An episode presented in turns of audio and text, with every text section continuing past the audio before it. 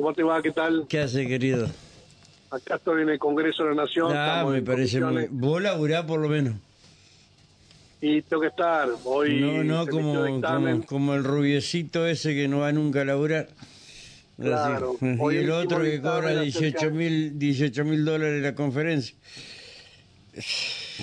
Bueno, hoy emitimos dictamen sobre la ley antilavado, Ujú. que es una ley, que es un acuerdo internacional entre los principales países del mundo que están en el GAFI, el Grupo de Acción Financiera, que hace recomendaciones y la Argentina tiene que adecuar la ley. Y en este momento estamos en comisión de juicio político Ajá.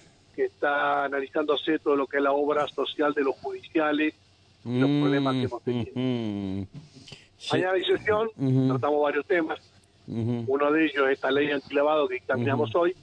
Otro tema es consagrar las becas Progresar por ley, porque la- las becas Progresar están a partir de un decreto, ahora tendrá una ley de Congreso para darle más estabilidad. Son 49.000 entrerrianos que cobran las becas Progresar y lo queremos consolidar en el tiempo. Hay dos programas de salud, uno acerca de los chicos con síndrome de Down y otro relacionado también con otro tema importante en materia de salud pública. Después entrada y salida de tropas en las misiones eh, militares conjuntas con otros países del mundo, dentro de los temas más importantes. Bueno, eh, ¿me podés contar a la gente lo que es lo que eh, el tema del día en todos los los medios, eh, la, el tema de la dolarización? ¿Cómo es eso? Mirá, ¿Cómo es? ¿Qué sé yo? La política se maneja por la realidad y se maneja por las expectativas. Ajá. La economía se Sí. maneja por la realidad de hoy y por las expectativas a futuro.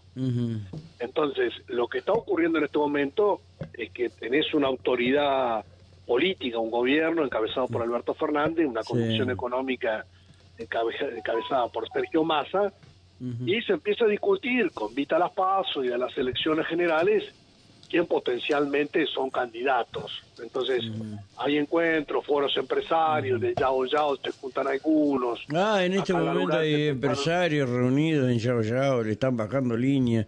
¿Cómo es el tema de la dolarización? Por eso te pregunto.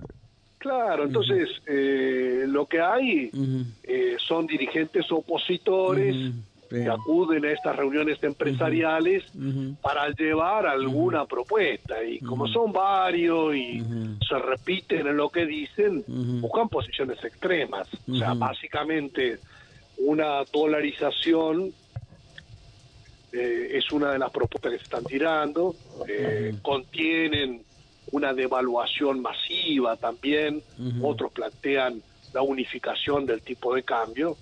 Tengamos una idea, hoy la Argentina crece y hoy la Argentina crea empleos, Claro. pero la Argentina tiene inflación.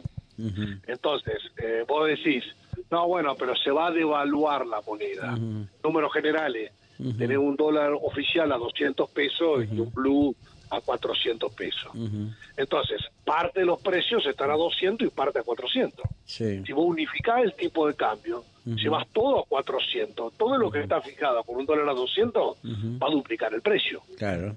Entonces, si vos tenés una inflación del 100% en el año, como tenemos ahora, y vos decidís unificar el tipo de cambio, de hecho te tenés una inflación del 100% en un mes. Ujú. O que no es que arregla los problemas, agrava los problemas. Mm. Y el problema que tiene un trabajador, un jubilado hoy, sería más grave todavía. Ujú. Y bueno, y además eh, vos tenés una- un problema de distribución del ingreso y tenés un problema de puja distributiva entre sectores.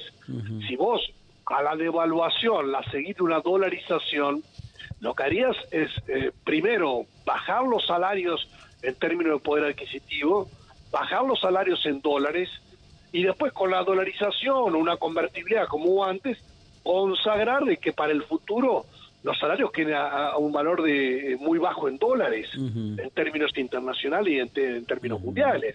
Entonces yo entiendo que algún empresario que está en el Yao Ya o algún dirigente de la oposición plantee esto, pero quiero advertir al trabajador, al jubilado de ingresos fijos, una devaluación de la moneda sería totalmente negativa. Para aquellos que tienen ingresos fijos en pesos, sería una cuestión totalmente negativa. Y bueno, para la gran mayoría de la Argentina sería negativo. Ahora, para los sectores de poder, bueno, claramente ganan con la situación actual, ganarían más con la devaluación y ganarían mucho más con la dolarización. A la práctica, ¿qué significaría dolarizar?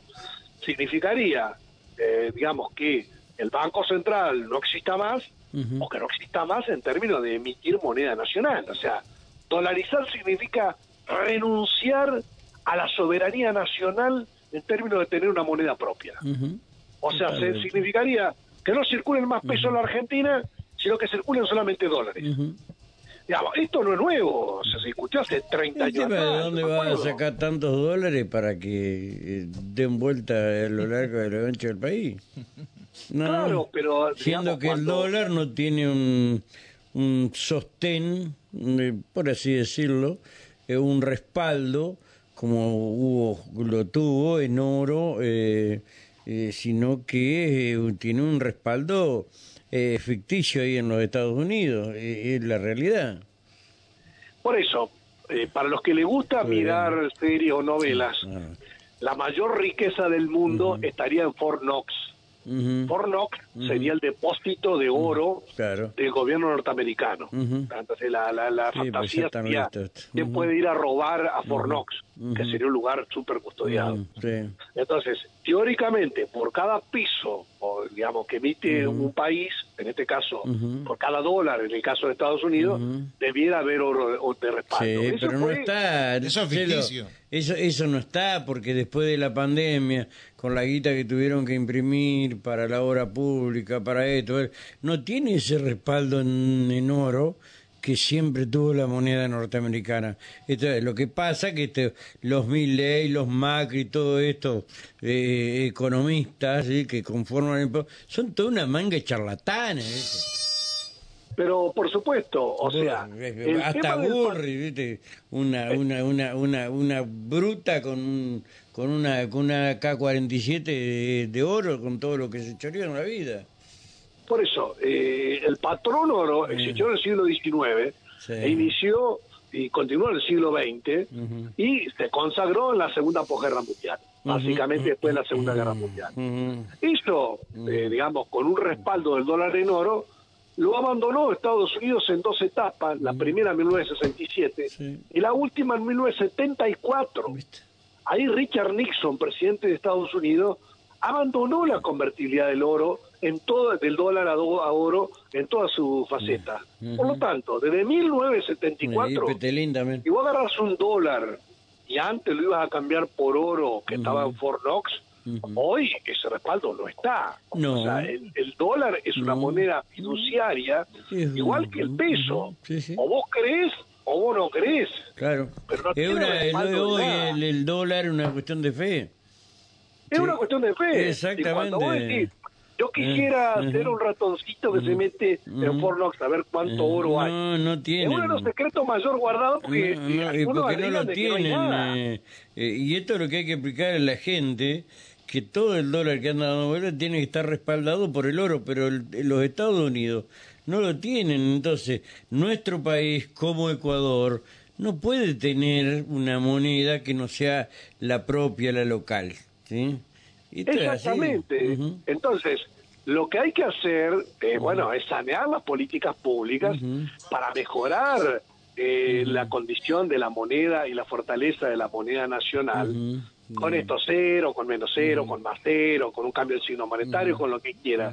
Pero de ninguna manera la Argentina puede resignar la soberanía que significa tener la moneda propia. Eh, a ver, eh, hoy estamos preocupados por qué tema, por la inflación. ¿ah? Muy bien. ¿Cuándo fue el momento que ustedes recuerdan que hubo menos inflación? En las últimas décadas.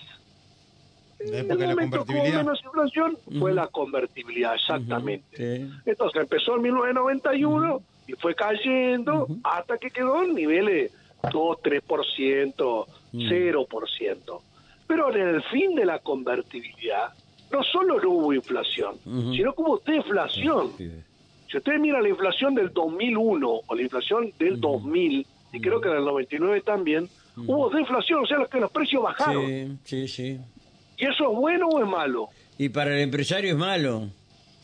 Claro, pero ¿qué pasa? Para la en gente, para el trabajador, para el vulgo, para el pueblo, es bueno. No, pero lo que pasa es que el tema es el siguiente. El Cuando vos tenés una deflación que va acompañado de una caída de la actividad económica, por eso bajan los precios, una caída en los ingresos de los trabajadores y del poder de compra, Sí. y por eso bajan los precios y hay deflación. Entonces, la, la- la desocupación estaba en el 10, después en el 15, después en el 20, y llegó a tener el 23% de desocupación en la Argentina, en ese contexto. Entonces vos decís, no, no, no hay inflación, pero hay un tre- 23% de desocupación. Ahora, hoy publica el Consejo Empresario de Entre Ríos, lo habrán visto, la creación de empleo en Entre Ríos el año pasado fue el 3 y pico por ciento, casi el 4 por ciento. Empleo privado en Entre Ríos. Y en Santa Fe y en Córdoba lo mismo, 4 o 5 por ciento de más empleo privado. Entonces, la desocupación Tenía en la Argentina Enrique. está 6 por ciento.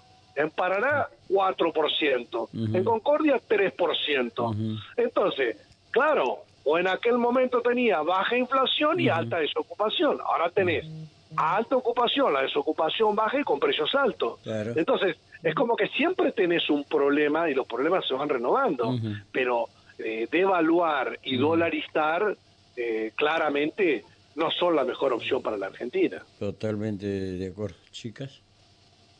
¿No? ¿No? ¿No me quieren preguntar nada, Chelo? ¿Eh? Bueno. Marcelo, eh, gracias por estos minutos, ¿sí? Eh, para clarificar un poco el- lo que se está hablando en los medios nacionales y tenuemente aquí, porque muy pocos entienden de economía, ¿no? Esta es la realidad. Gracias a ustedes. Anoche estuve en Paraná. Ah, este, sí, vi, vi, Este, donde se le puso el Salón de los Escudos. Jorge Pedro Busti. Fue un homenaje a quien fuera tres veces gobernador de nuestra provincia. ujú. Y compartimos con el gobernador y bueno, con Cristina Kremer. Florencia Busti toda la familia. Este, un, hecho muy importante Sí. en el patio principal de la Casa Decía, de decía un, un- un- no sé si joven o viejo, porque no los conozco, un tal Varela, eh, Busti, el origen de todos los males, vos fijate, ¿sí? Eh, ¿Qué es lo que decía, no? Yo lo escuché a eso, el origen de todos los males, es increíble, ¿no? Bueno, Pero yo creo que tiene el reconocimiento, eh, digamos, hubo gran cantidad de dirigentes sí. de Paraná, de toda la provincia. Amigo creo que te ganó, no sé quién será ese Varela que vos decís, pero digo... Juan Cruz Varela, ahora. Desde un de periodista vista- no sé de dónde, si es periodista. Un pelotudo, Bueno, impor- un pelotudo importante parece. por que eso, dijo que digamos, Jorge Busti, eh, un pelotudo menos importante, entonces, que Busti era el origen de todos los males. Y por eso la Bueno. provincia de Entre Ríos está así. Bueno, los entrerrianos no pensaron eso. claro, eh, Lo eh, votaron tres veces gobernador, Ujú. dos veces intendente y demás, así que Sí. un hecho muy importante, muy emotivo, que acompañamos todos los Jorge entrerrianos Pedro, la más grande. a. Jorge Pedro Busti, Sí. eh, que tiene un salón entonces con su nombre eh, Totalmente. en la Casa de Gobierno, como corresponde. sí, muy bien. Muy bien por la esposa del gobernador que se acordó de eso. Gracias, Chelo. Eh, te mando un abrazo, querido. ¿Ah? Gracias, chau. Gracias, hermano.